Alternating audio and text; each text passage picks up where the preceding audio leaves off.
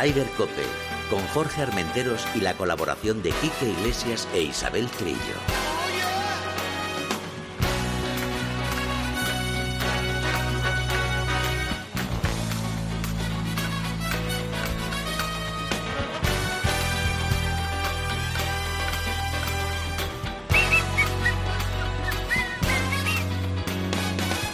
Buenos días, bienvenidos una jornada más a Ryder Copa. Isabel Trillo, recién llegada de Liverpool, las Islas Británicas. Welcome. Mm, Gracias, gracias. Good Eh, morning. Aquí estoy. good Vaya morning. carita de alegría y de sueño que tiene. Tengo un, un cansancio en el cuerpo que no es normal. Aparte de que, bueno, ha hecho frío, que es habitual, pero muy- no tan habitual. Y ayer llovió lo que no estaba escrito. Ayer llovió lo que no estaba escrito. Afortunadamente yo estaba O sea, aquí. todo el día. Todo el día, todo el día. Más viento, un día muy incómodo. Menos mal que ya me pilló devolviendo para Madrid para ejercer mi derecho a voto. Bueno, de eso Y hablaremos otro día. Hablaremos del gobierno, sí. y nada, afortunadamente me, me perdí la última jornada y bueno, pues la victoria de, de Brian Harman, eh, que aunque fue una sorpresa para muchos, no lo fue para John Ram, que le conoce bien. Bueno, ahora, ahora si te parece hablamos de eso, pero primero quiero dar un saludo a nuestro Quique Ah, Iglesias, sí, que ya está es casi recuperado, Quiquiño, que ya te tenemos ya en, eh, en la pista para salir disparado.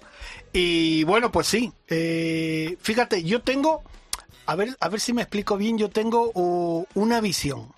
No sé si estarás de acuerdo conmigo. Eh, el primer día, Sí. el hombre importante fue ese gigantón sudafricano. Que- que jugó fantástica. Pero fíjate lo que te voy a decir, ¿eh? Harman ya, como una culebrilla por ahí, acercándose Como y quien no tal. quiere la sí, pero estaba ahí. ¿Eh? Perfecto. John Ram en el 91.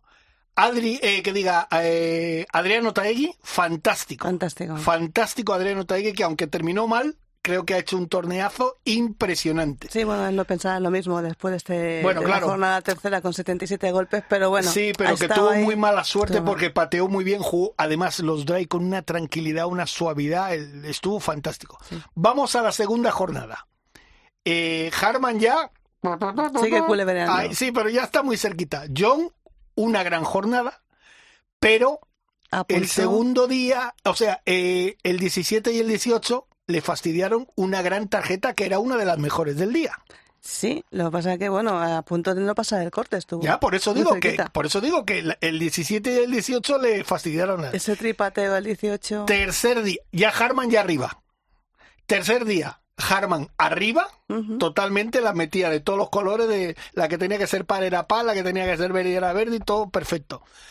John, la mejor tarjeta que se recuerda en un Open, su mejor tarjeta, su mejor resultado en un Open, tal, y está ahí. Y todo el mundo enamorado de él. Eh, Tommy Fleetwood, muy bien. Sí. Eh, Adriano Tagui, bueno, Ahí se pegó el gran se batacazo. pegó tal.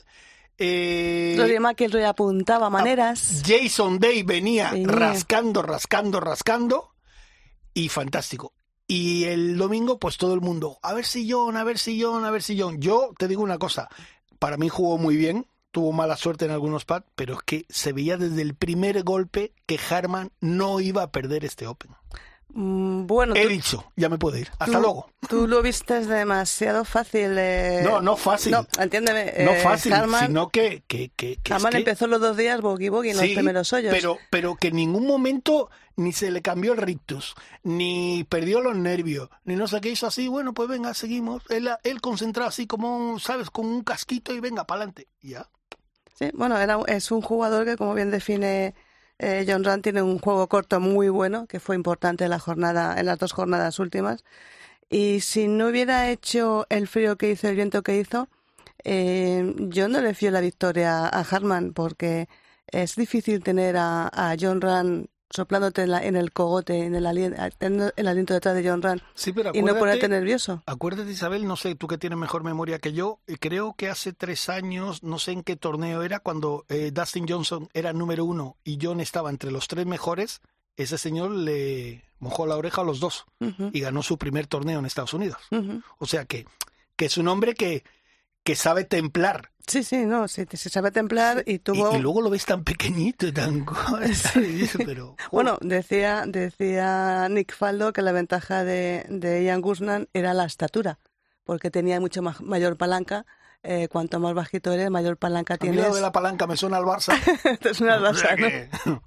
bueno, el caso es que yo tenía la eh, esperanza de que, de que Harman le temblara las piernas en la, en la jornada final, pero, pero no fue así. La verdad es que también era mucha ventaja la que había que superar, eran seis golpes eh, en la última ronda. Eh, yo lo intentó, como él mismo dijo, mm, lo importante, aparte de ganar, es dejarte en posibilidades de poder eh, ir a la victoria. Él se las dejó con ese 63 del tercer día, que ha hecho ya historia de un grande y historia de un Open británico. Y, y, bueno, 13 top 10 en 29 grandes. Ya sé que a John los eh, datos no le dan igual, eh, a él lo que le importa es ganar y que los datos están ahí para los periodistas, pero eh, dentro de unos años, como él decía, igual se valora mucho más lo que está haciendo ahora de lo que incluso él lo valora. Yo estoy de acuerdo contigo y, entiendo también a John, que es un ganador nato. Oye, si te parece, vamos con, con nombres concretos y tú me dices que tú has estado allí con ellos cómo lo has visto, cómo lo ves, como que, que, que no sé qué, qué, qué es lo que qué es lo que lo que sientes. Ya hemos hablado de, bueno, cerraremos con John. Uh -huh. eh, Rory. Rory. Para mí, pues como siempre, muchas demasiadas expectativas. Es verdad que la estadística siempre dice que el que gana el Open de Escocia nunca gana el Open británico, es como el que juega los pares 3 de Augusta y gana, nunca gana el Master. Pero fue un poco decepcionante. No sé, es que estaba demasiado presionado. Estás jugando en tu, en tu tierra, mmm, conoces el clima de un Open británico y yo creo que se le escapó, no sé si por demasiada presión. Eh, al final no, no, no, le vi, no le vi esa presión que yo que, creí que iba a haber entre John Run y Rory McIlroy. No, no, no le vi, no le vi acertado en muchas cosas. Tommy Fleetwood. Pues a al Tommy, lado de su casa. Al lado de su casa, sí. Pues a Tommy, fíjate, eh, otro jugador que le vi que en los momentos grandes se viene abajo. O sea, un jugador muy bueno. Yo la, en, la, en la tercera ronda, cuando John hizo ese fantástico resultado eh, y Fleetwood iba por detrás, iba, se iba acercando a John, dije, bueno, mañana va a haber una gran jornada. Tommy Fleetwood, Rory McIlroy, John Rand, todos atacando, atacando la cabeza de, de Brian Harman. Y el único realmente que, que, puso, con perdón, los huevos en la mesa fue John Ram. A Tommy Fleetwood le falta, creo que le falta un poco de madurez. Yo, yo, creo que, fíjate, esta última jornada hubo un par de hoyos como que se dejó ir y luego su caddy, que me parece un tipo, yo no lo conozco, pero me parece un tipo fantástico le, con las cosas que le veo, le dijo algo al oído, hizo así, lo miró y al siguiente hizo verde. Y se puso las pilas otra vez. Pero luego, bueno, ya llegas que no. Eh, sigamos creo que hemos recuperado para la causa ya con una victoria este año. Jason Day. Pues Jason Day a mí me sorprendió bastante porque lo que tú dices era un jugador que estaba desaparecido, era un es y siempre ha sido uno de los grandes jugadores, siempre a tener en cuenta. Eh, ha tenido bueno una racha que prácticamente no contaba para nada y a mí verle recuperado y verle que, que, bueno que acabó ahí entre los grandes me, es una buena noticia para, para el gol mundial tener a este grandísimo jugador de nuevo de vuelta y yo pues contentísima y supongo que él también con su resultado también. Es... Y luego tenemos dos nombres que no sé si los tienes en sí, cuenta. Yo te iba a decir el gigantón sudafricano. el gigantón sudafricano. Que eh... fue líder en la primera jornada. Bueno, el amateur, es el un amateur, amateur, sí. sí. el amateur, bueno, es, es un jugador amateur.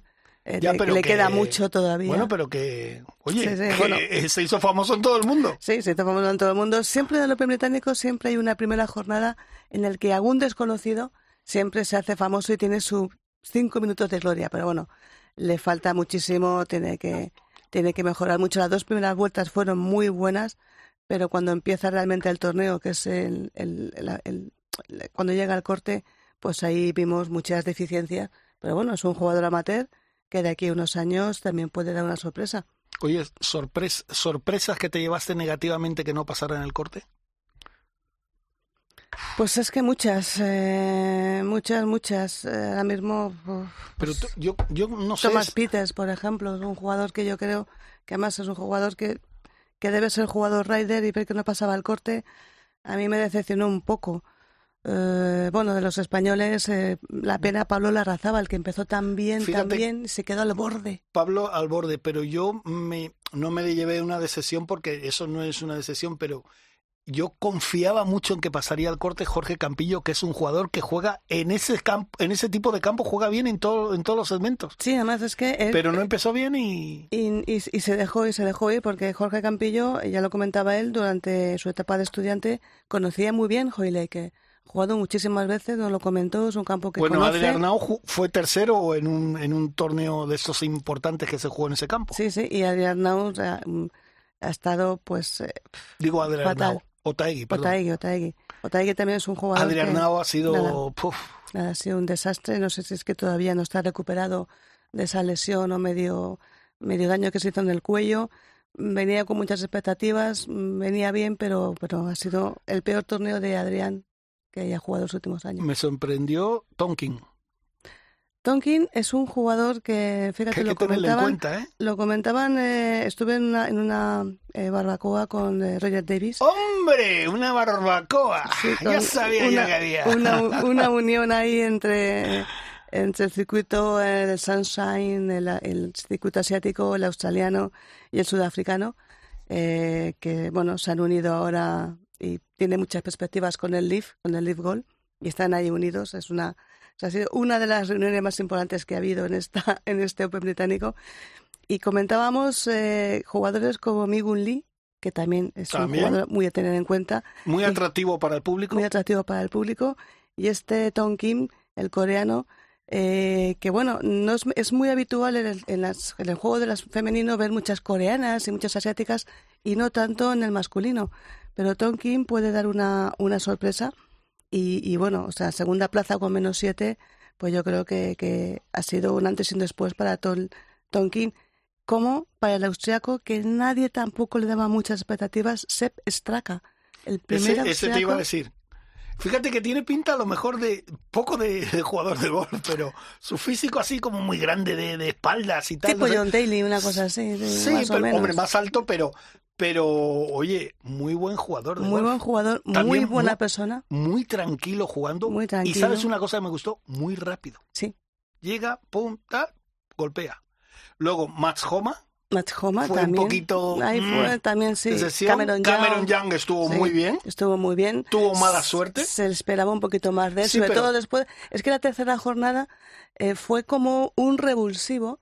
Eh, en cuanto John hizo, que más eh, eh, John, como había salido tan mal. La, Yo la creo que jornada- John enchufó a todos. Sí, a todos. O sea, eh, salir John Ryan y hacer 63 golpes, aparte de que el clima era muy agradable, hacía un vientecillo muy suave, eh, hacía sol. eh, uno de esos Opens que, que dices, qué agradable jugar hoy en el Open británico Bueno, en un link. agradable con 16 grados, 17. Bueno, para mí no. ese fue el día Sí, que no, más, ya, ya, era el día de entiendo. 19, Te entiendo, 19 te 20 entiendo. grados, fue el más agradable dentro de lo que es un link. Te entiendo. Y, el salir John Rand fue como que enchufó el, el, Open británico, fue como despertar y que cayesen esos nombres que había al principio que decía, Buh, vaya Open británico, con estos nombres me recuerda a aquellos que ganó Todd Hamilton, el, el, el encantado de elefantes, o Brian, o Davis, eh, que tampoco desapareció del mundo. Y, y de pronto John es como que reactiva el Open británico y empiezan los Tommy Fleetwood, los Matt Homa, los Cameron Young, Jason Day, todos empiezan como a decir, oye, si este ha hecho 63, yo también puedo. Y cambió totalmente la clasificación a un fin de semana muy, muy interesante. Evidentemente el Brian Davis que dijo que... ¿Y el número uno del mundo? Scheffler. Em, Eh, para mí jugó bien, también fue otro que creo, hombre, es que mala- la mal- cuando yo digo mala suerte no me refiero a qué tal, sino me refiero a, a bolas que pasan al borde del agujero, que te hacen corbatas, que cosas tal, que a lo mejor ese entran dos de esas y te pones eh, el segundo. Y eso es una cosa que le pasó a John y a Scheffler, creo yo. A John le pasó en la, en la segunda ronda, incluso con ese tripateo en el, en el 18, que le estuvo a punto de costar el... el Que es el que final. venía siendo la mejor tarjeta del día. Sí, sí, la venía haciendo. Y, y es que le pasaban las bolas rozando, rozando. La segunda jornada era, o sea, tú veías, claro, en la televisión lo veías y veías las imágenes y los highlights y decías, ¿qué pasa? Que es que nadie es capaz de meter un pad. Porque no era, eh, no era John, era, era Max Homa, era Scheffler, eran todos los jugadores, les pasaba rozando. Era como si el agujero tuviese un imán que rechazaba todas las bolas, Menos a Harman. menos a Harman. Claro, que a él o la dejaba dada o, o se pasaba un metrito, claro, la metía. y la metía. Sí, sí, parecía que se había liado con el, con el, con el campo Harman. y, John se enamoró del campo y el campo se enamoró de John en la tercera ronda. Bueno, y nos pues, hizo soñar un poquito. Pues yo creo que ha sido un grandísimo Open. Sí. ¿El año que viene dónde toca? Trun, Royal Trun. Royal Trun. Royal Trun. Eh, ¿Tú eres de las que te vas también enamorada de este campo? ¿O no? no, no, me parece... Ella como siempre. Ella como siempre. No, ver, me parece un buen, un buen links el cambio que han hecho en el 17. Me es parece bonito. atractivo. Ha pasado a ser un hoyo bonito. Sí, ¿no? antes era un hoyo que no decía nada y ahora pues con la, el cambio de orientación la perspectiva es muy bonita, la dificultad es mayor, es un campo que, o sea, es un hoyo que te puede marcar o no te puede marcar un, una, una jornada, pero no me voy, o sea, bien, me pare- no me voy muy enamorada de, de Vamos, Royal le das un zasca total. No, le doy un 5, 6. Jo, qué, Un qué- cinco, qué- seis. qué dura es esta mujer. Bueno, pues eh, hemos hablado del, del Open británico y ahora Alejandro, tienes ahí la sintonía de Isabel Trillo, Tacones Rojos. Pues si se la pones porque vamos a hablar con dos mujeres emprendedoras y una que es buena amiga y que eh, juega al golf. Dejémoslo ahí. Ryder Cope. Hay un rayo de luz que entró por mi ventana y me ha devuelto las ganas, me quita el dolor. Tu amor es uno de esos Isabel Trillo. que te cambian con un beso y te pone a volar. Mi pedazo de sol, la niña de mis ojos, tiene una colección. Pues vamos a hablar con una amiga de esta casa, Noemí Jiménez. Buenos días. Hola, buenos días, ¿qué tal? ¿Cómo Hola, estáis? muy bien, Pues Noemí. encantado, escuchando aquí a Isabel, recién llegada de Liverpool, que solo pega zascas a todo el mundo, pues imagínate cómo ha venido ella, que viene como una moto. Sí, lo está escuchando un poquito, sí, sí. Oye, vamos a saludar también a Soledad García. Soledad, buenos días. Hola, buenos días. Un placer tenerte en Ryder Cope y nada, bienvenida, bienvenida a tu casa. Y ustedes Bien dirán, hallada. ustedes dirán, eh, bueno, Noemí, por cierto, vamos a aprovechar que ya que tú estás en el, en el mundo del golf, que de eso nunca te vas a ir, porque te- luego te preguntaremos también por, por la victoria de Nuria, de que es compañera Sí. tuya, que, que jugó fantásticamente bien. Pero ahora te llamamos a ti y a Soledad porque tú nos tienes que, com- que comentar algo nuevo que va a pasar en tu vida. Una exclusiva, una exclusiva, Ryder Cope. Venga, venga, adelante. Sí, totalmente. Bueno, primero de todo agradeceros eh, el que nos tengáis aquí hoy con vosotros. La verdad que es un auténtico placer y un auténtico honor, así que muchísimas gracias. Y, y bueno, eh, venimos a hablarnos, sí, de, de algo que tenemos que contaros. Es una, una empresa que hemos hecho con mucho cariño y que, y que como tú dices, o sea, está conectado con el deporte. El deporte nunca se me va a ir de mi vida, sobre todo y primordialmente el golf.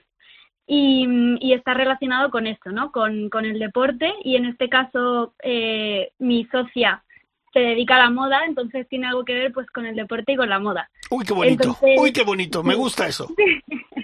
Es una mezcla bastante interesante, pero, pero es, es una marca y una empresa preciosa y, y la vamos a, a unir principalmente y conectar con asociaciones y fundaciones benéficas. Ajá. Entonces, eh, va a ser algo súper, súper guay y mm, principalmente va a ser eso, va a ser la organización de eventos y experiencias para personas, pero con el objetivo principal de conectarlas con asociaciones y fundaciones benéficas. Y van a ser escenarios tanto en el deporte como en la moda. Entonces, eh, va a estar muy guay porque va a ser una experiencia diferente. Lo, lo que queremos realmente es que los eventos no sea un simple torneo más de golf, un una simple experiencia de moda o de, de deporte más. O sea, va a ser algo como muy único, muy exclusivo para la gente, para las personas, porque al final el consumidor final va a ser siempre las personas y va a ser eh, pues principalmente eso, que a través de esos eventos vamos a poder ayudar a fundaciones y asociaciones benéficas. Ah, qué bueno. Eh, a mí me parece, Sí. ¿no? Me- Una iniciativa muy, muy, muy bonita. Oye, ¿cómo, cómo salió esta idea? Por ejemplo, Soledad, coméntanos cómo salió Sí, esto. bueno, esta idea nació hace, yo creo que hace mucho nació, ¿no? En nuestros corazones y en nuestra cabeza la teníamos ahí latente, pero realmente fue cuando nos conocimos, vimos cuenta la, la no tanto la importancia de, de este tipo de eventos, que los hay, que hay gente fantástica, que hay gente que colabora con asociaciones, que es tan importante, ¿no? En nuestro, en este, en este mundo, creo que, creo que es un poco la obligación moral desde nuestra posición más o menos, más o menos privilegiada de ayudar a los más desfavorecidos, pero realmente cuando nos conocimos y vimos que desde nuestro, desde nuestra posición podíamos eh, ayudar, podíamos apoyar y, aportar este granito de arena, pues desde el mundo de la moda y el lujo que yo conozco y desde los deportes que, que conoce muy bien eh, Noemí, pensamos que podíamos eh, que podíamos crear una, una aventura, ¿no? Que podíamos emprender esta aventura juntas eh, desde hace bien poco, ¿no? Nos conocimos hace menos de menos de un año y, y, vimos que juntas podíamos hacer una cosa que teníamos las dos en la cabeza desde hace mucho, que era colaborar desde nuestro de, desde nuestro sector. Y bueno, pues ha surgido esto, ha surgido ideas, van surgiendo muchas ideas, hacemos a diario brainstorming, nos mandamos un WhatsApp con ideas magníficas, necesitamos un poco también poner, eh, poner los pies sobre la, sobre la tierra porque tenemos muchas ideas y las queremos llevar eh, a cabo eh, muy despacito, muy bien hechas y sobre todo pensando en, en para qué va a ser, ¿no? Van a ser para esas personas, va a ser para esos equipos, para esas empresas que, eh, que al final eh, aportarán a, aportarán su grano de arena a, a la sociedad, ¿no? A las, a las asociaciones y fundaciones y, y bueno, pues eh, con muchas ganas, con mucha energía y con muchos proyectos maravillosos que tenemos ahí latentes y que deseando deseando darles forma y que vean la luz. Eh, Soledad Zola, buenos días. Eh, dinos la marca para que empecemos ya a buscar estas ideas. ¿Cómo, cómo os llamáis? ¿Cuál es vuestra marca? Buenos días, ya lo podemos decir, ¿verdad? Ya, lo podéis decir, ¿no? Se llama Links by Sports. Y Links by Sports eh, es, la, es, la, mm, es el germen de, de, de, de, esta, de estas ideas que tenemos, que es unir a la gente a través de los deportes y después, bueno, pues también tenemos el mission statement que es Events and Beyond, ¿no? Significa que es, vamos más allá de los deportes, vamos más allá de estos eventos maravillosos que estamos haciendo y queremos conectar a esta a la gente a través de a través de los deportes. Bueno, y cuéntanos un, cuéntanos un poquito, no sé si habéis hecho ya algún eh, algún evento, eh, cuéntanos en qué consiste eh, el, próximo que tengáis, en los próximos eh, eventos que tengáis. O el primero. o el primero que tengáis y, cuéntanos un poquito cómo es y, y, en qué y en qué se puede participar. Pues mira, estamos organizando dos eventos en paralelo, ¿vale? Son dos eventos no tienen mucho que ver en sí, pero la, finalidad siempre siempre es eh, las fundaciones. Uno de ellos es eh, Noemi, probablemente me puede ayudar más porque es del mundo del golf. Es un evento eh, que ayudamos, vamos a ayudar a una de las asociaciones con las que colaboramos. Es un evento de golf. Y Noemí, eh, échame una mano en esto porque el formato lo tienes tú más claro que yo. Venga, Noemí, tú explícanos entonces el evento de golf y ella el otro evento. Venga. Venga. Sí, justo. Como ha dicho, como ha dicho Sole, va a ser un evento de golf. Y, y, bueno, y podemos decir que es para una fundación de la cual yo, yo he ayudado durante mi etapa deportiva y nos hace muchísima ilusión. Es verdad que no podemos dar muchos datos, pero sí es cierto que, queremos contar pues con todos los eh, con todo el mayor número de participantes posible, tanto a nivel nacional como internacional, y sí que va a haber también em, patrocinadores.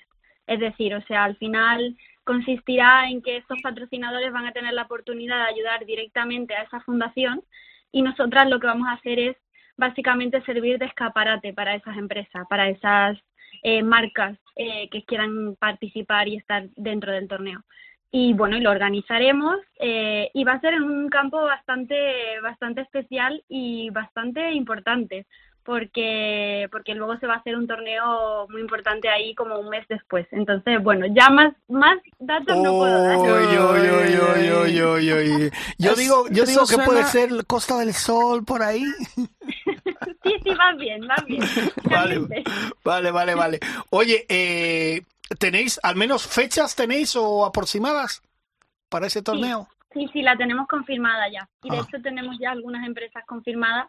Lo que pasa que, bueno, todavía no lo podemos decir, pero, pero sí, o sea, ya, ya hay fecha, ya hay lugar, ya hay empresas Lo único, pues claro, estamos esperando a que, bueno, próximamente, en las próximas semanas, vamos a poner la página web y Sí. entonces ya ahí se van a poder inscribir los participantes. Ah, muy bueno. Oye, una cosa, eh, ¿se puede apuntar cualquiera o tienen que ser eh, jugadores profesionales, eh, amateurs? eh? Cualquiera, ah. cualquiera, sí. Desde amateurs hasta... Es verdad que, claro, profesionales no, o sea, es un torneo amateur.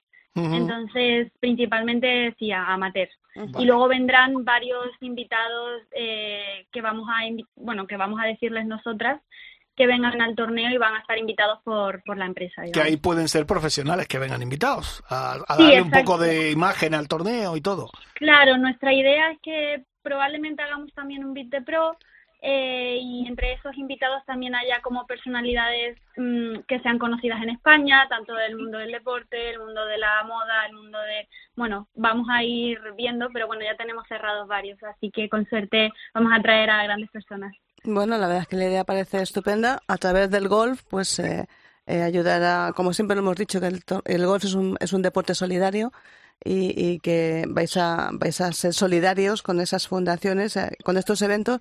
Por un lado de golf y por otro lado, Soledad, entiendo que también de tu mundo, del mundo de la moda. Sí, efectivamente, del mundo de la moda. Lo que pasa es que este segundo evento no es tan relacionado con el mundo de la moda. Será un concierto de violín Ujú. que Ah, vamos a hacer aquí en. Madrid. Será el segundo concierto. Haremos, eh, bueno, el- la organización, la fundación organiza también en la Costa del Sol una- un concierto con una violinista maravillosa. Es una es una mujer eh, italo-ucraniana, vale, es una violinista excepcional. Se llama Anastasia Petrisiak Ujú. y bueno, dará- daremos un concierto en la Costa del Sol y otro segundo concierto en Madrid, ¿vale? Anastasia es eh, embajadora de la Tulsa Foundation y, y bueno, pues eh, se ha ofrecido con, con desde hace muchos años y planteamos, pla- nos plantearon este, este concierto aquí en Madrid y estamos desarrollando eh, estamos desarrollando la producción y el formato y bueno, también lo mismo va a ser en beneficio de esta fundación con la que colaboramos y, y creemos que es, eh, que es muy que es, que es, que es una es una fundación muy necesaria en este en este momento. Y dinos- bueno, pues dinos el nombre. Dinos el nombre de la fundación, también para que La la tengamos. es la, Tulson- la Tulson Foundation. Tulso Foundation. Tulson Foundation. Y, sí, y, y, bueno, pues estamos dándole forma, como os comentaba, preparando el formato y bueno, haciendo un concierto diferente para que sea muy cercano también a, a la gente, con uno con un repertorio muy conocido para que la gente se sienta eh, involucrada en, en el concierto desde las gradas. Ah, Bueno, pues la verdad que tiene, tiene muy buena pinta, unir música, Esperamos moda. un poquito más, más adelante, esperamos Sí. contaros más cositas, Claro que Bueno. sí. pero con muchas ganas, con muchas ganas. Pues, eh, oye, que tanto a Noemí como a Soledad sabéis que tenéis aquí los micrófonos de Raider Cope para lo que queráis. Eh, Nosotros si podemos echar una mano, eh, podéis contar con nosotros para lo que, como he dicho, para lo que queráis y aquí estamos siempre, que lo sabéis. Muchas gracias. Pues Muchas nada, gracias. un beso muy grande, que tengáis un feliz verano Y mucha suerte. y a currar mucho. Eso, mucha suerte en vuestros Muchas proyectos. gracias por tenernos hoy. Gracias, Noemí, gracias, Sole. Hasta luego. Hasta luego. Venga, hasta luego. Rider Cope, con Jorge Armenteros y la colaboración de Quique Iglesias e Isabel Trillo.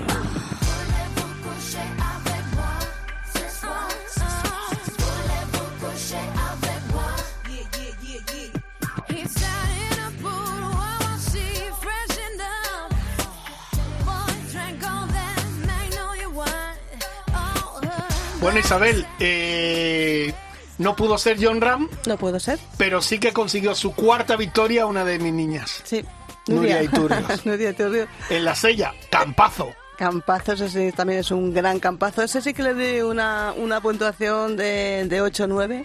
Este, este campazo de este Ladies European Tour que se ha celebrado en la Sella Open. Oye, un millón de euros de premios. ¿eh? Sí, como los Aranco. La verdad es que, bueno, el circuito femenino Lo he dicho tan bajito que casi me he No, no, asustado no, yo mismo. no, no, sí, sí. Eh, Los Aranco tienen un millón de eh, euros en premio y, y la Sella Open pues eh, ha igualado estos premios que está está francamente bien que el, que el, el golf femenino pues eh, se vaya igualando, no igualando porque va a ser imposible mm, a los precios que están. Hombre. Pero bueno, que, que tenga una... una Oye, pero que no todo el mundo tiene un torneo de un millón de dólares, de un millón de euros, ¿eh? Bueno, fíjate, el Open de España creo que era millón y medio, o sea que No, ahí, va, el tema, ahí va el tema. Yo encantadísima y además si ha ganado una española, pues mucho mejor, incluso en el desempate, o sea, que decir que hubo que llegar al primer hoyo de desempate para que Nuria Turrio se deshiciera de la alemana Laura Funtzweck. Oye, ¿cómo pasa el tiempo? ¿Te acuerdas que hemos hablado con Nuria cuando ganó la última vez que ganó en Arabia? Eh, luego eh, coincidió una victoria que ese día ganó John Ran en América, eh, Nuria en Marruecos.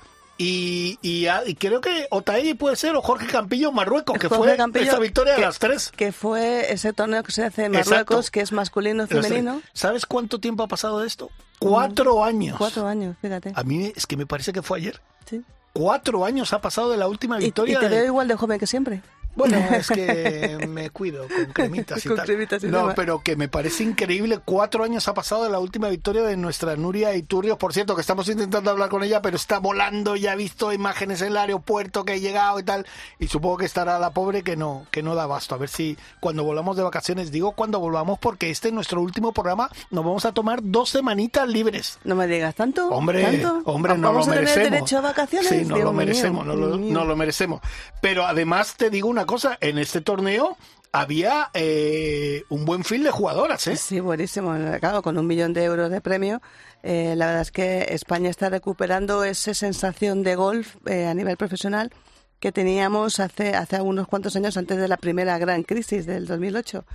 Y teníamos un, un fil estupendo de jugadoras y también de españolas, porque fíjate que nuestra grandísima Carmen Alonso, La jefa. la jefa que, que, que, bueno, ganó la semana pasada después de muchísimo tiempo, pues quedó en novena posición. Está jugando muy bien Carmen Alonso, está, está encontrando este final, esta segunda parte del, del año, está encontrándose con su juego. En el puesto 16, Andrea Revuelta y María Jiménez y Ana Peláez en el puesto 21. María Hernández. María perdona. Hernández, perdona, sí. María Hernández y Ana Peláez en el puesto 21. Oye, acuérdate que la semana pasada que hablamos con nuestra CEO favorita, con Alicia Garrido, eh, no descarta, bueno, Carlota por supuesto, no descarta que haya, que a lo mejor puede ser eh, Azara, eh, Ana Peláez y tal. Yo te digo una cosa, eh, Carmen Alonso, Nuria Iturrios y alguna más por ahí, cuidadito que nos podemos llevar alguna sorpresita, ¿eh? Eh, ojalá sea así, hombre. De momento Ana Peláez es la que está número Sí. uno del ranking eh, eh, Race to Costa del Sol. Sí, pero Nuria viene de un aranco de estar sexta y de esta de ganar. Sí. Carmen Alonso viene de otro torneo de ganar y de esta estar novena. Son muchos puntos que se suman, ¿eh? Hombre, yo te digo que, que Carmen Alonso en el equipo de la Solheim, esas, esta jugadora sí que hace equipo, sí que hace vestuario y, y que, y que tiene espíritu, espíritu de competitivo y de, y de, y de equipo. Pero no, lo veo un poco complicado. O sea, se tiene que clasificar eh, sí o sí porque no es la típica jugadora que está en mente de la Ya. de, de Susan Petersen de la Bueno, pero capitana. como lo- los resultados también son lo que mandan. Sí, muchas veces. Sí, pero tendrá que clasificarse. Claro, Digo claro, que, por- claro. que por- a dedo no, no va a Bueno, ser pero unas si, si estás jugando bien, si estás entre las cinco primeras siempre en los últimos torneos y tal, pues bueno, eso son puntitos que Ayuda. Que ayuda. Ayuda, ayuda. Oye, eh, vamos con un amigo a hablar, ¿no? Con un amigo tuyo. Bueno, Eh, tuyo, nuestro. Bueno, nuestro, Sí. sí. Pues sí, porque aprovechando que estuve en el LID de Valderrama, Ajá. pues me fui a, a conocer el nuevo proyecto que tiene eh, lo que era el Alcaidesa Link, que ahora Sí. se llama La Hacienda, Ajá. y que está muy cerquita eh, de allí de la zona de la Costa del Sol. Y estuve hablando con Fernando Padrón, que es el que está Hombre. llevando a cabo este nuevo proyecto, vuelto ya de las Américas, de su tour por las Américas, ha Ujú. vuelto a España. Y la verdad es que tiene un proyectazo eh, que va a ser uno de los campos de la costa a tener en cuenta. Pues Fernando Padrón, buenos días. Buenos días. Hola, Muchas buenos días. gracias por, por llamarme y bueno y darme la oportunidad de, de explicaros este, este fantástico proyecto que efectivamente tenemos por delante. Nada, faltaría más. Aquí están los micrófonos de Ryder Cope, como siempre digo, para todos los amigos, para contar lo que sea necesario y, y nosotros para echar una manita. Bienvenido. Y bueno, esto que me está contando Isabel tiene un, un pintón tremendo, ¿no? Sí, sí, la verdad es que yo creo que el, sitio el sitio lo merecía. Yo creo que la ubicación de, lo que era Alcaidesa, que como bien ha dicho Isabel, eh, pues hemos hecho también eh, un, proyecto de rebranding y cambio de, nombre que se llama ahora la Hacienda Links. Pues lo, eh, la ubicación y el lugar lo merece, porque tiene unas vistas increíbles al mar Mediterráneo. Tenemos dos campos de golf, de 18 hoyos, con una casa club muy bonita, con vistas al mar y un diseño eh, espectacular. Eh, un driving range también con vistas al mar, de dos alturas, con más de 50 puestos de práctica, que también se ha remodelado. Y bueno, pues eh, ahora, ahora os cuento un poco más en detalle todo, todos esos cambios, las mejoras y, y dónde queremos eh, llegar. Pues adelante. Pues sí, porque eh, dices de las vistas eh, de Fernando, pero aclara que es que se ve Gibraltar, lo tienes ahí al lado, y en un día claro es que ves hasta África, que eso es, eso es lo bonito de este campo, que ves las montañas del Atlas, espectacular. Sí, sí, así es. Los días claros, eh, bueno, Gibraltar, el Peñón está pegado y efectivamente todo el estrecho, eh, eh, África lo ves perfectamente, eh, como bien dices, las montañas del Atlas, eh, todo, todo hace que, las vistas sean espectaculares, incluso en invierno. Eh, se llegan a ver en días claros el pico del Veleta nevado, ¿no? que, que está ya a una distancia considerable. O sea que la, la ubicación es, es privilegiada. Entonces, partiendo de ese punto, pues bueno, pues eh, la nueva propiedad de- del, del resort pues está, está haciendo unas inversiones eh, muy fuertes en- para, bueno, con el objetivo de posicionar eh, los campos de golf donde queremos, que es, bueno, pues eh, estar un poco en línea eh, al resto de campos de, de- de máximo nivel que hay en Sotogrande, ¿no? Pues como el Real Club de Sotogrande, como Valderrama, como la Reserva, San Roque Club, que también ha hecho un, esfuerzo grande en, ir mejorando. Yo creo que tenemos un destino eh, aquí en, en, en Sotogrande y alrededores, pues muy muy interesante y, ya muy muy consolidado. Fernando, entonces coméntanos un poquito esas, esas novedades que vais a tener.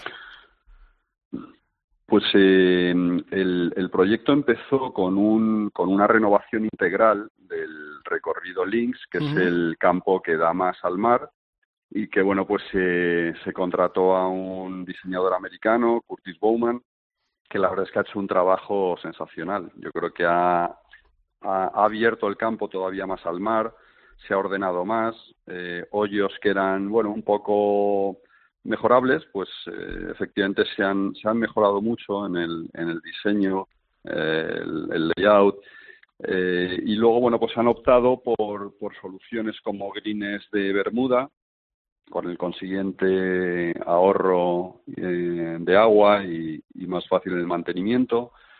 Eh, los greens, algunos de los greens que están próximos al mar, incluso ahora están más, más encima del mar, con lo cual, bueno, pues eh, las vistas son todavía más espectaculares.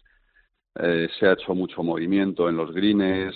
Eh, digamos que ahora el- la, la máxima dificultad está alrededor de green, ¿no? Y los propios greens.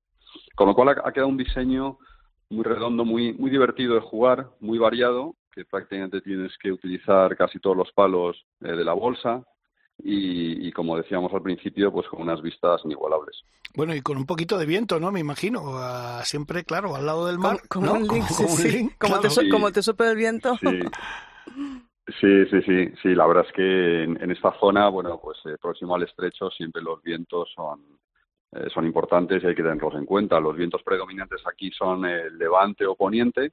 El levante, que es el que viene del mar, es un viento más fresco y poniente es un viento más terral que viene de- del interior. Entonces sí, hay que, hay que jugar eh, con, esas, eh, con esas condiciones, efectivamente. Eh, yo estoy esperando, Fernando, que me dijiste que am, alrededor de febrero o marzo del año que viene puede que esté acabado ese hotel que, que va a estar dentro del campo, eh, que va a ser espectacular, que, que bueno, mm, vivir dentro del campo Sí. de golf va a ser maravilloso, ¿no?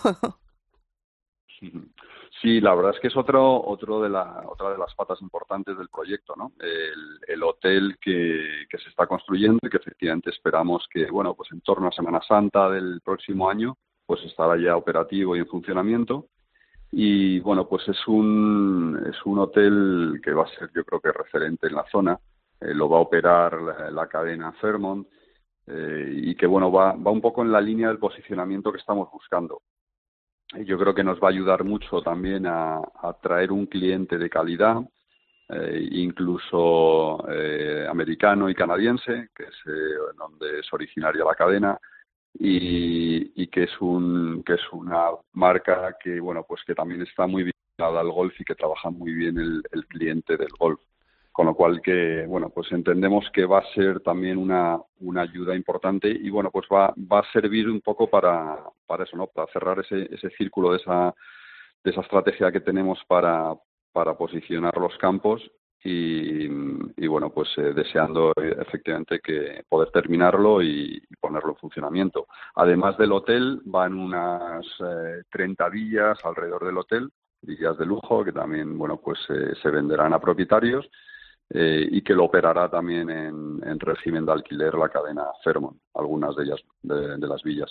Bueno, Fernando, y dentro de unos días vais a tener ahí eh, un curso, un cursillo especial para, para niños a partir de 13 años, de nada menos que Eduardo Celles, que es el, el mentor entrenador de, de John Ram, que va a dar un, un curso magistral allí en la Hacienda Links, Así es. que, que teniendo en cuenta que venimos de un Open británico con un John Ram que ha estado ahí, ahí a puntito de conseguirlo, de conseguir su tercer grande, pues eh, ahí Sí, vamos a tener a, a- sí, a la Eduardo. Sí, la verdad es que sí, hemos estado todo el, el fin de semana pendientes de, de John, el Open, y bueno, pues como siempre y nos tienes acostumbrados Sí. ya, pues eh, pues hemos disfrutado, eh, a pesar de que al final no ha podido llevarse el triunfo, pero bueno, ha estado ahí peleándolo prácticamente el final, ¿no? Y sí, como bien dices, eh, tenemos la suerte de que, de que Eduardo pues eh, quiera celebrar aquí, quiera organizar aquí ese clinic, eh, bueno, pues de, de, de perfeccionamiento, de contar un poco, bueno, pues su experiencia y cómo, cómo enfocar sobre todo el, el, el juego una vez que estás en el campo, ¿no? Muchas veces estamos mucho tiempo en el driving range, dando bolas o juego corto, o pad, pero una parte muy importante es la estrategia en el campo, ¿no? Y cómo afrontamos eh, jugar cada hoyo según las condiciones, según eh, lo que queremos conseguir. Entonces yo creo que eso va a ser eh, especial y es en donde Eduardo va a hacer especial énfasis en, en cómo en cómo jugar en el campo, que yo creo que es algo que a veces no, no trabajamos demasiado y bueno, pues Eduardo tiene tiene toda la experiencia del mundo y el saber para poderlo transmitir. Y, y Eduardo que tiene esa mano izquierda, como digo yo, para la gente joven y para, para los críos y tal. Oye, Fernando, yo para, para terminar ya, antes has comentado que eh, evidentemente el público, vais a buscar un público muy especial como es el americano y el canadiense. Yo creo que también influye mucho, va a influir mucho la Solgen, evidentemente, yo creo que en toda la Costa del Sol. Pero ahora mismo, por ejemplo, ¿qué tipo de público tenéis aparte del español, me imagino? Bueno, sabes que en verano en la costa, pues eh, efectivamente viene muy, mucho público, viene de, de vacaciones a, la costa, a las playas, y, y efectivamente, fundamentalmente es, eh, es un público español. Sí que es verdad que en toda la Costa del Sol, pues hay una población más o menos estable de, de extranjeros, sobre todo pues de británicos, de nórdicos, Escandinavos, aunque ahora ¿no? en Sí, sí. verano escandinavos, exacto, que aunque ahora, bueno, pues eh, sí es verdad que en verano eh, se vuelven más a sus países, pero bueno, algunos de ellos todavía están también por aquí, con lo cual, bueno, siempre tenemos esa, esa mezcla y luego a partir de, de septiembre y octubre, pues ya evidentemente pues todo trabajamos más la tour operación y, y con esos clientes del norte de Europa. Pues perfecto. Pues nada, Solheim eh, que ya está causando efectos ya en la costa con reservas para el 24 y el 25, por ejemplo, en la finca, Con vuelos directos desde con Estados vuelos Unidos, directos desde de Nueva Estados- York. efectivamente de Nueva York a, a Málaga, vuelos directos. Eh, esto va a ser un revulsivo importante para toda la Costa del Sol y para todo.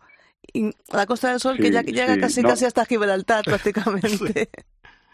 Sí, sí. Yo no, no quiero, no quiero eh, o dejar de, de resaltar eh, esos aspectos que estáis diciendo, ¿no? Este año, pues tenemos en la zona la Solheim Cup, hemos tenido el Lead en Valderrama hace unas semanas.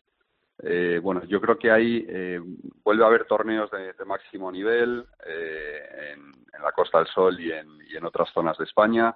Yo creo que eso hay que aprovecharlo y hay que seguir vendiendo el, destino el destino España y, nosotros en concreto Costa del Sol y Sotogrande como bueno, un gran destino de golf para que todos vengan, conozcan los grandes campos, las grandes instalaciones y, y todo lo que conlleva, ¿no? Ojito Isabel, no descartemos nada, que Fernando la ha dejado ahí, ha dejado ahí el polvito encima de la mesa. Bueno, Eh, algún, vamos a algún ver. gran torneo puede Bueno, que llegue. puede caer alguna ¿Quién sa- cosita. ¿Quién sabe? Pues Fernando, un auténtico placer hablar contigo y nada, lo dicho, que aquí cuando quieras, eh, Ryder Cope, estamos dispuestos a echar una mano en todo lo que haga falta. Sí, y gracias por cuidarme también Pues, en, eh, en la alcaidesa. Bueno, eh, la hacienda, vamos a decir, a la hacienda ya, que vamos a Sí. cambiar ya el nombre. Y, y la verdad es, es que el, es. el tour que, que me diste por el campo espectacular y, y el trabajo Oye, que es yo no inmenso. lo conozco, yo quiero ir a verlo también. Pues Bueno, irás, venga, irás a verlo, irás a verlo. Pues ¿Qué? hay que, hay que venir, tenéis que venir, tenéis que venir pronto. Perfecto, pues Estáis Fernando, más que, estáis más que invitados. Muchísimas gracias por, por contar conmigo faltaría más. Un placer, ¿vale? y, y feliz verano. Venga, igualmente, un Venga, mucha abrazo. suerte, Fernando. Chao. Hasta luego. Ryder Cope, con Jorge Armenteros y la colaboración de Quique Iglesias e Isabel Trillo.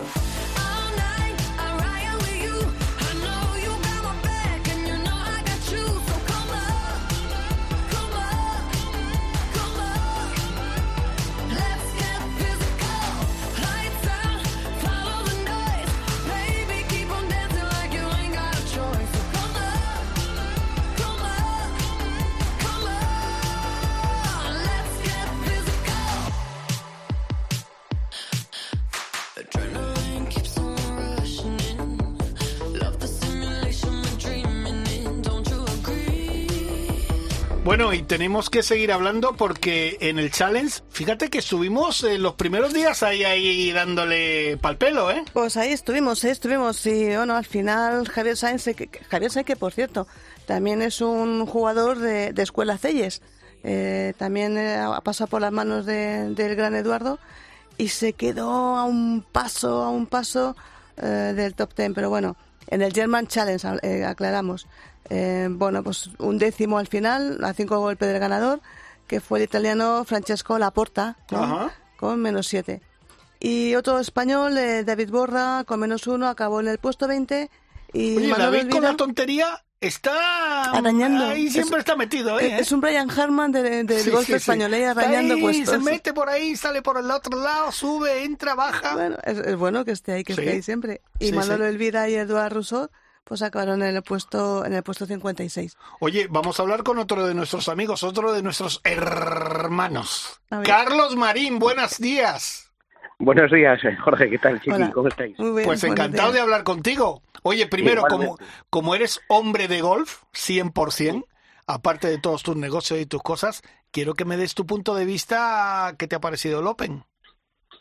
Oye, pues yo creo que, hombre, me parece que, que Harman nos ha dejado ahí un poco, que no nos ha dado mucha emoción, pero bueno, yo creo que la remontada del tercer día de John Ram fue absolutamente espectacular. Y bueno, oye, nos volvió a tener ayer todos ahí, unos, unos delante de la tele y otros escuchándolo, escuchándolo en cope con, con Miguel Ángel Barbero, porque nos tocó, nos tocó estar viajando después de ir a, a ejercer el derecho al voto. Ah, bueno, bueno. Oye, eh, tengo que preguntarte, eh, tú eres, es que a mí, por ejemplo, la lluvia es que me mata, ¿vale? Que yo no soy profesional y no vivo de esto.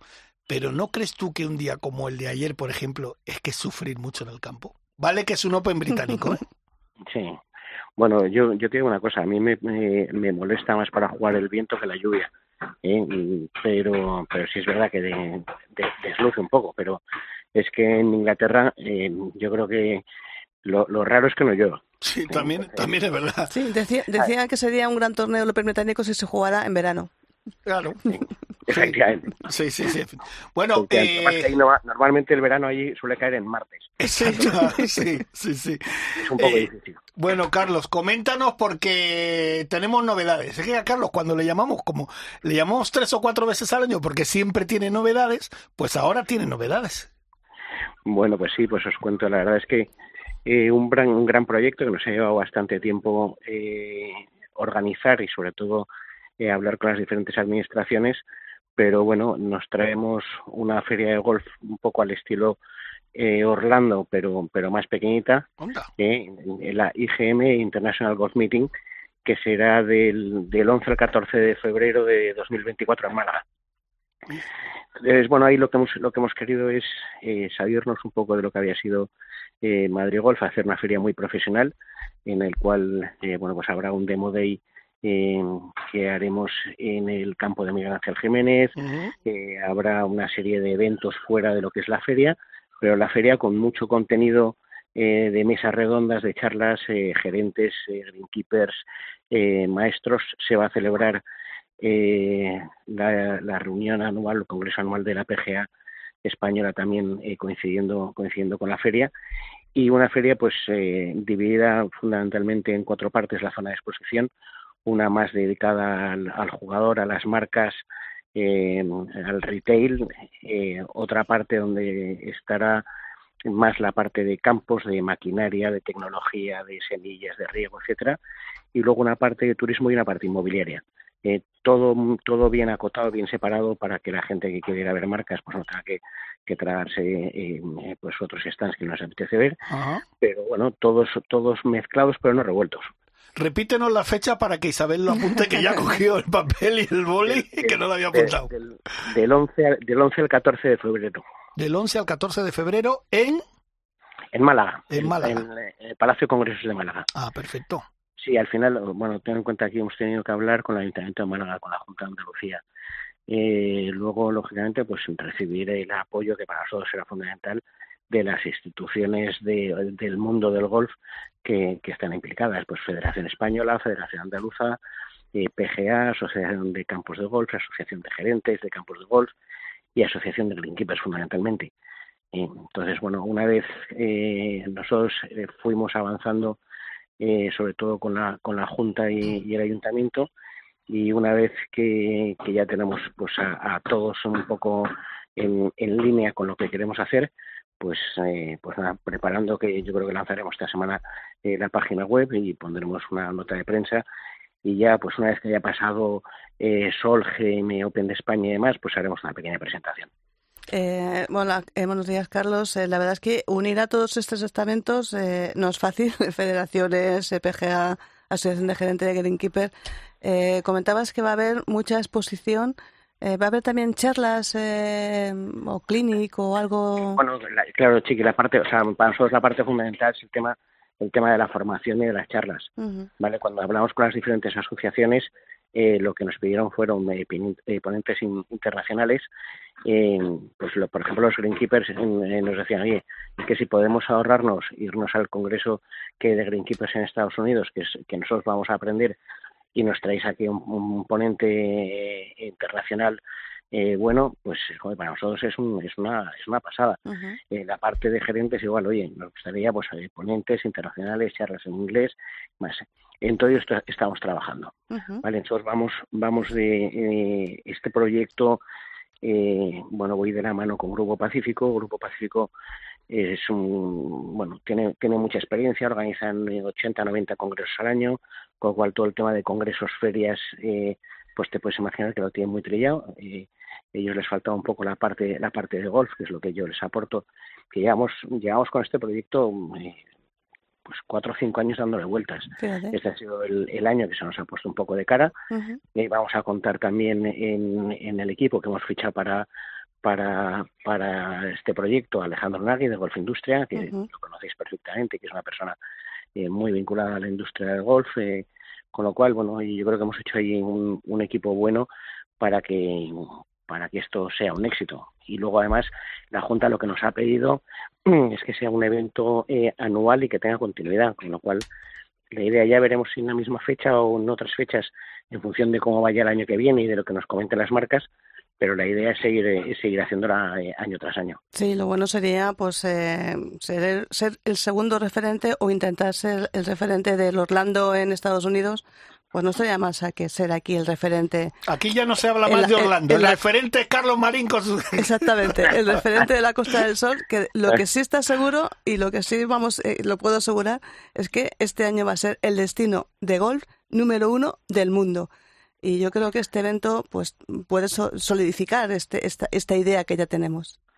Bueno, chiquillos, esa era un poco la idea. O sea, lógicamente no pretendemos ser Orlando, aquello, la industria de Estados Unidos no tiene nada que ver con la industria europea, pero sí vimos que, que en Europa no hay ningún eh, ningún evento parecido. Pensábamos que podíamos tener un hueco. Tenemos eh, una ciudad como Málaga, que yo digo que es, que es el, Orlando de Europa. Y, y, oye, pues vamos a intentar eh, aprovecharlo, hacer las cosas bien. Y estoy seguro que pues eh, después del primer año que intentaremos que sea un éxito, eh, lo que va a ir es cada año, cada año más. Sí, te vemos, que, te vemos ahí que estás trabajando duramente, oímos el, el, el Bueno, el trabajando sonido del y dando sus conciertos, dando sus conciertos, sus actuaciones en live, cosas de estas. Ya, Estoy, estoy aquí, estoy aquí en Llanes en la terraza ahora alguno de aquí arreglando algún barco o algo para. Oye, eh, Carlos, por supuesto, todo esto que te lleva muchas horas, muchas horas de dedicación de trabajo, pero sin dejar tus torneos, claro. Sí, sí, vamos a ver, ahora me, me he venido unos días a Llanes. Este, este sábado, de hecho, tengo, tengo torneo aquí, que hacemos un torneo, llevamos 26 años haciendo, el torneo de pero ya la semana, la semana que viene, pues mira, estoy el 5 de agosto estoy en, en Menorca, el 10 de agosto estoy en, en Isla Canela, el 12 en Jerez, el 15 en Mijas, el 17 en Alqueidesa y el 19 en Almenara. Todos, Ah. todos con el circuito Heineken, más los que va mi compañero, mi compañero Jesús, ajá. que lo, que lo mando a él a la zona de Levante. Y, y bueno, pues mira, 12 torneos que tenemos el mes de agosto y que lógicamente no podemos eh, dejar eh, dejar de lado y hay que hay que estar al pie del cañón con todo. ¿eh? O sea que bueno, eh, 15 días que, que, que, que me he cogido aquí en, en Llanes para, para descansar un poco, aunque ya sabes que esto- Bueno, tú descansar no poquito. Para, para cargar pilas por todo lo que por todo el pero- trabajo que sí, tienes. cargas, cargas- cargas- cargas pilas. Sí, descansar poquito. Pues Carlos, eh, hermano, que un placer hablar contigo, como siempre. Muchísimas gracias, muchísimas gracias a vosotros y, y os mantendré informados. Perfecto. Sí, sí, por favor, que este puede ser un grandísimo proyecto y con toda la ayuda de la Junta de Andalucía e instituciones eh, vamos a hacer la, la feria mm, europea mm, de eh, malagueña más importante de Europa. Toma ya. Toma ya. Ahí ha quedado, ahí ha quedado eso. ¿eh? Vamos, vamos con ello, seguro que sí. Perfecto. Gracias, Pues Carlos. gracias, Carlos. Un Bueno, a abrazo. vosotros un abrazo muy fuerte a todos. Ryder Cope, con Jorge Armenteros y la colaboración de Quique Iglesias e Isabel Trillo.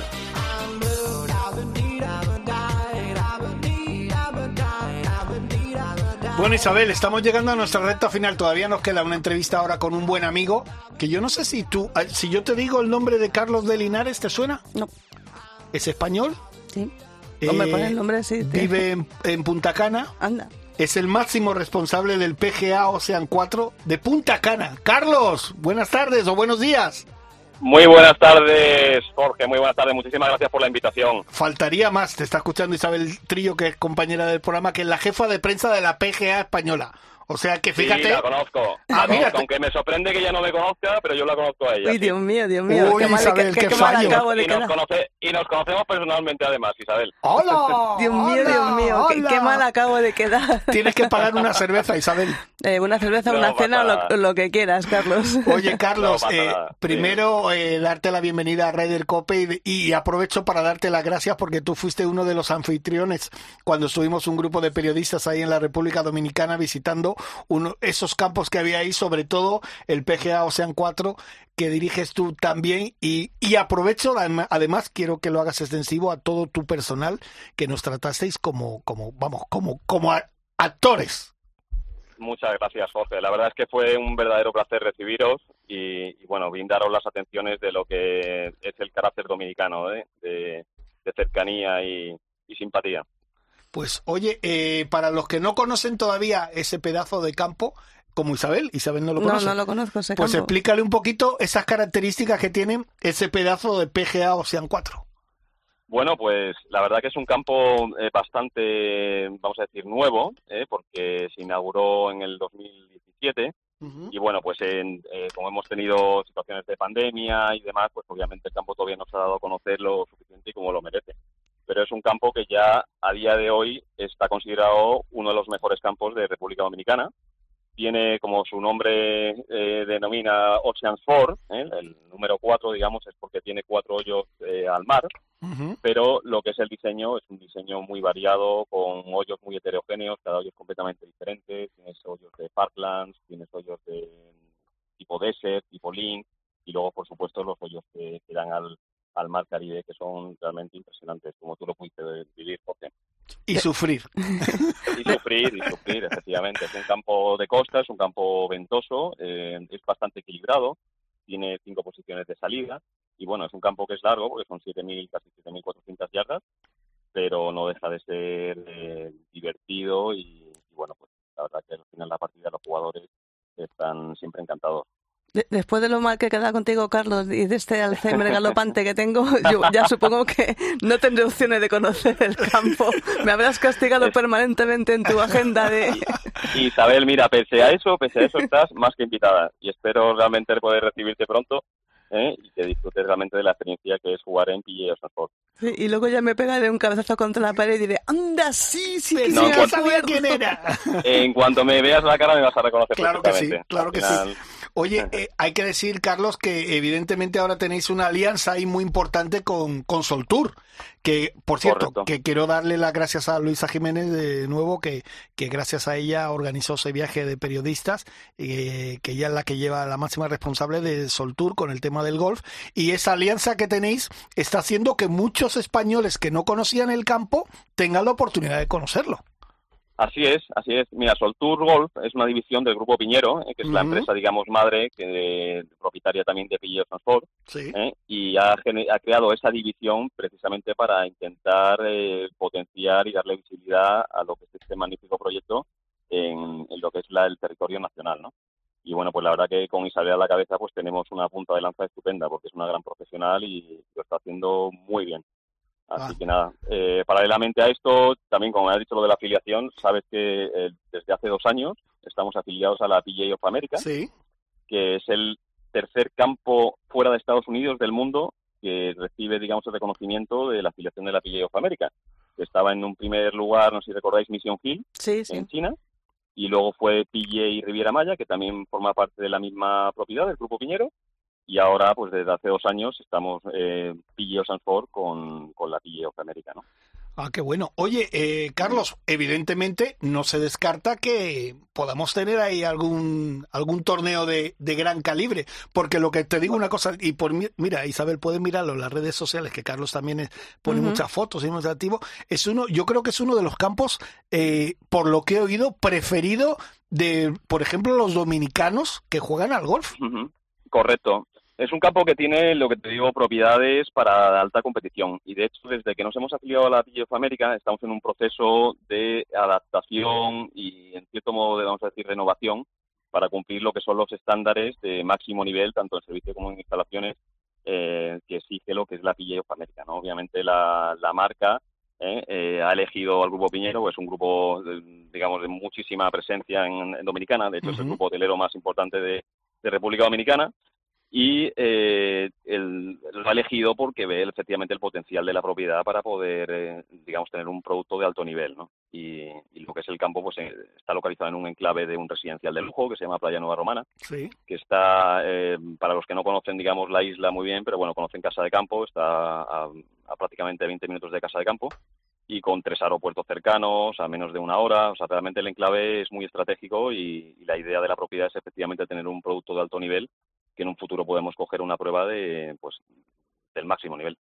Bueno, ahora con, con todo el impulso que está dando el PGA Tour americano, con, con el PGA de Latinoamérica, que ya prácticamente eh, incluido dentro de, de todo esa fago- fagocitación que está haciendo el PGA Tour, yo creo Correcto. que una, una, una prueba del PGA Latinoamérica la tenéis ya casi, casi asegurada porque por las características que me cuentas, Carlos, eh, el campo da los estándares de calidad mm, más que de sobra, más que de sobra. Sí, estamos realmente mm, prácticamente mm, a nivel de, servicios, estamos en, vamos a decir, en primer nivel en, lo que es el, el país. Y a nivel de instalaciones, pues sí, pues prácticamente, bueno, tenemos una casa club eh, que está dimensionada eh, desde hace unos años con, con, eh, digamos, con la idea de, de resort eh, hotelero, ¿no? Porque tenemos ahí dos hoteles dentro del enclave Pero eh, se está teniendo un proyecto con, con intención ¿no? de, de poder acoger pues pruebas ya con, con evento de digamos televisi- televisivo y ya con, con prensa y demás nosotros ya tenemos una prueba del, del challenge bueno no del challenge de perdón del BUPA eh, del campeonato latinoamericano Sí, Sí, sí. el Pupa Championship, ese lo tenemos en, en México. En nuestro campo de y Riviera Maya tenemos allí nuestro, nuestro Pupa Challenge que hace, digamos, tres semanas que se jugó. Y otra cosa que te voy a preguntar aquí es que en España últimamente preocupa mucho el tema de la sequía, de cómo se están adecuando los campos con, con los nuevos, eh, eh, bueno, pues los fitosanitarios, eh, la sostenibilidad. Allí este tema, ¿cómo lo lleváis en, en República Dominicana? Bueno, mira, nosotros en República Dominicana somos pioneros porque dentro del grupo hay eh, una división que se ha creado eh, que se llama Ecobahía, del, del grupo, digamos, el grupo Piñero y que es Bahía Príncipe, que es efectivamente para eh, velar eh, todo lo relacionado con la sostenibilidad, tanto en la parte hotelera como buenas prácticas, en, eh, hasta el nivel de gestión y, por supuesto, todo lo que es el tratamiento de productos fitosanitarios, fungicidas y demás, que obviamente para un campo es necesario, ¿no? Nosotros lo que tratamos es, obviamente, que sean todos los elementos que se aplican que, que son necesarios para controlar eh, lo que son los hongos y, bueno, los insectos, ¿no? Que, que atacan lo que es a la, al pasto, eh, que sean, eh, de, de, digamos, de origen orgánico, que sean biológicos, ¿eh? Eh, para intentar efectivamente ir en consonancia con, con las políticas que marca la propiedad, ¿no? Ah, qué Mm. bueno. La verdad es que yo, que- yo tengo yo tengo una anécdota de una de las pocas veces que he viajado a República Dominicana, eh, justamente en el campo que es, eh, bueno, ahí cerca, en, en Casa de Campo, en Diente de Perro, que sabes que, claro, cuando, cuando está cerca de un link, el agua del mar invade eh, muchas veces el, el, el terreno de juego de lo que es el golf. Correcto. Sin embargo, creo que se descubrió una, un tipo de hierba que hasta un 80% casi admite agua de mar, agua salada, y no se degrada el verde, con lo cual eso, no sé si también eso lo tenéis en vuestro campo, si eso ayuda, o, o fue, o fue un invento muy, muy esporádico. No, ya, ya hoy en día, eh, digamos, todas las, todos los estudios tecnológicos americanos y demás tratan efectivamente de buscar un pasto que sea lo más sostenible, ¿no? Y con, y con ello, pues que tengan efectivamente las condiciones de jugabilidad aptas para, para torneos de, de máximo nivel, ¿no? Pero que también efectivamente los requerimientos hídricos como y también de fungicidas y pesticidas que sean los mínimos posibles, ¿no? Y ahí efectivamente hay una hierba que se llama Paspalum, Paspalum maginatum, que eh, hay ya dentro de eso hay di- digamos muchas modalidades la, la más antigua y la primera que se creó fue la el Sea Spray eh, y efectivamente Casa de Campo eh, tiene ese tipo de hierba. Nosotros tenemos una muy parecida, que es pues, una bermuda, no es, no es un paspalum, por así decirlo, pero también la tolerancia a la salinidad es muy alta y de hecho puedes prácticamente regar con agua salada, agua de mar, efectivamente. Pues eh, la verdad es que eh, los proyectos que nos cuentas, Carlos, son espectaculares. Eh, voy a mirar las redes sociales y te voy a pedir perdón por particular. Pero por todos lados, por las redes sociales, por teléfono, por Por email, todos por sitios. todos lados tienes que Por- pedirle. por No, este- no. Isabel, Dime, sí, solo te voy a perdonar si vienes a visitarme. venga, está hecho, está hecho. Oye, Carlos, que lo dicho, que ha sido un placer, de verdad, eh, extiende eh, el agradecimiento a todo tu equipo que, que os portaste. Y no te digo cómo se come, Isabel, que estuvimos comiendo allí también. sé, ¡Guau! lo sé, lo sé. Impresionante, lo pasamos fenomenal. Visitamos eh, muchos campos y tal, pero el PGA Ocean Four es, es un espectáculo que hay que verlo y yo felicito al Grupo Piñero, a, a Soltur y por supuesto a Luisa también por este viaje que organizaron y que yo creo que quien vaya a Punta Cana y que le guste el golf tiene que visitar ese campo. Yo estoy de acuerdo Jorge. contigo. Da gusto, da, da gusto escucharle. Sí. Oye, estás, estás en España de vacaciones, ¿no? Estoy en España de vacaciones, ya me quedan pocos días, en una semanita ya estoy ahí dándolo todo. Ah, perfecto, perfecto. Pues nada, que tengas un... a- Aprovecha esta semanita que te Sí. queda, que tengas un buen viaje de vuelta y, y a ver si te hacemos una visita prontito, ¿vale? Venga, Eso espero, Isabel, te espero por allí, ¿eh? venga, eh, eh, me ya no me queda más remedio que ir. Un abrazo muy grande, Carlos. beso, Un abrazo y muchas gracias. De nada, Hasta de luego. nada. Ryder Cope, con Jorge Armenteros y la colaboración de Quique Iglesias e Isabel Trillo.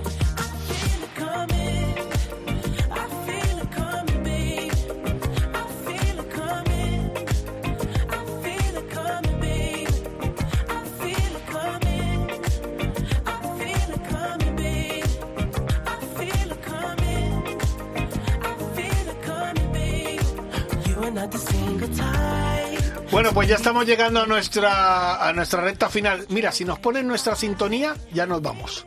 Eh, Isabel. Sí, y nos vamos con el Open británico senior. Eso es verdad. este- esta semana Esta empieza semana, ya en ¿no?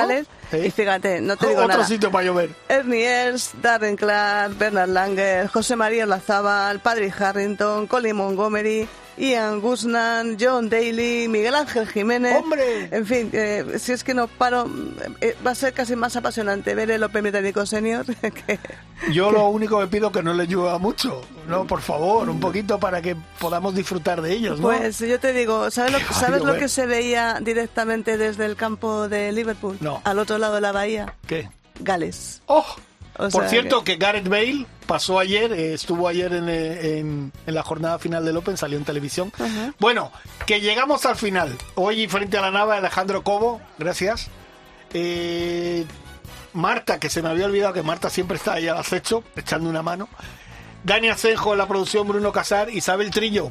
Gracias. Quique Iglesias, Quique, que seguro que volverá ya dentro de poquito. Esperamos ya después del verano. Exacto, nos vamos a tomar dos semanitas de descanso. Espero que lo pasen bien, que disfruten del verano. Y muy pronto volveremos con Ryder Cope. ¡Hasta luego! ¡Adiós! Adiós.